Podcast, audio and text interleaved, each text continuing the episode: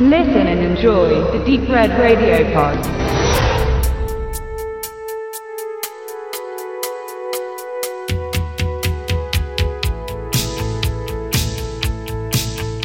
Er ist eine Legende. Der wichtigste und populärste Wissenschaftler des 20. Jahrhunderts. Er ist Australier, brachte den Schaum auf das Bier, erfand den Rock'n'Roll und das Surfen. Das Genie heißt Albert Einstein. Und in dem charmanten Biopic Young Einstein wird die Entwicklung des einflussreichen Physikers vom Apfelfarmer zum Weltretter liebevoll nachgezeichnet. Möglicherweise verzerrt Regisseur und Hauptdarsteller Yahoo Serious, geboren als Greg Pete, den Lebensweg Einsteins ein wenig. Aber dennoch, auch wenn nur 10% der Geschichte an die Realität angelehnt sind, so errichtet er ein Denkmal, einen kleinen Tribut an den Erfinder von E gleich mc im Quadrat. Einstein Junior erlag einem langen Prozess in der Produktion, so wie es bei aufbegehrenden Filmemachern in den 80er Jahren üblich war. Er finanzierte die Realisierung des Skriptes, das er zusammen mit seinem Freund David Roach verfasste, selbst und mit Hilfe der Familie. Er verkaufte auch sein Auto für dieses Debüt.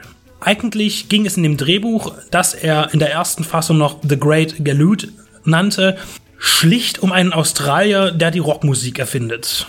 Welcher Geistesblitz genau es gewesen ist, der Einstein mit ins Spiel bringt, bleibt ungewiss. Natürlich gibt es dazu viele wilde Theorien, deren Beleuchtung aber hier unnötig ist. Nach Anfragen zur Förderung an die Australian Film Commission erhielt er ausreichend Geld, um seine Komödie fertigzustellen.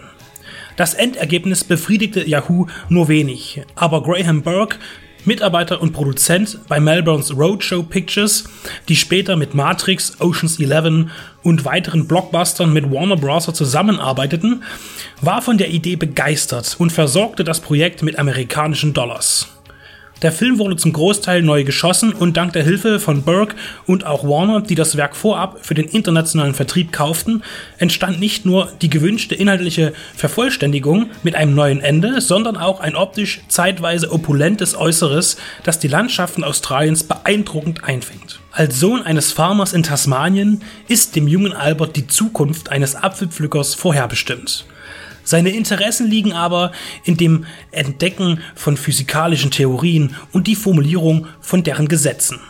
Als er wissbegierig die Einsteinsche Tradition des Bierbrauens revolutioniert, indem er das Bieratom spaltet, geht er nach Sydney, um ein Patent anzumelden. Der hinterhältige Patentamtmitarbeiter Preston Preston stiehlt die Formel fürs schäumende Bier und baut das weltgrößte Bierfass, das durch Alberts Erfindung zur gefährlichen Bombe wird. Er muss die Präsentation des Fasses in Paris verhindern, damit sein Name nicht in Ewigkeit mit dem Schrecken der Vernichtung in Zusammenhang steht.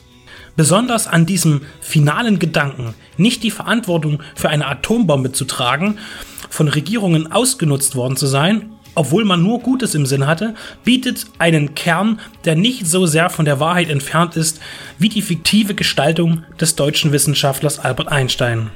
Yahoo ist eine sympathische Komödie gelungen, voll Schwung und Leichtigkeit, mit Figuren, die man einfach mögen muss. Allen voran seine Version des Alberts. Und um die Frage, die sich bereits nun viele im Geheimen gestellt haben, zu beantworten, ja, Sirius hat die Internetsuchmaschine Yahoo verklagen wollen, wegen der Gefahr von Verwechslungen und anderen möglichen markenbedingten Gesetzesverstößen. Ob das sein Ernst war, ein Späßchen oder die eigene Popularitätssteigerung zum Ziel war, egal, die Klage wurde vor Gericht abgelehnt. Es passt aber einfach zu den Comedien und ist möglicherweise, vielleicht auch unbewusst, eine Reminiszenz an Groucho Marx, der Warner Brothers zur Provokation vor Gericht zerren wollte, weil sie das Wort Brother im Firmennamen hatten und die Marx Brothers diesen schon länger als Marke benutzen würden. Wie auch immer. Einstein Junior ist Kult, der im Vormittagsprogramm des Privatsehens verschwunden ist, sich aber immer wieder zu entdecken lohnt. Allein wegen der Botschaft, dass man das Übel der Welt mit Rock'n'Roll besiegen kann.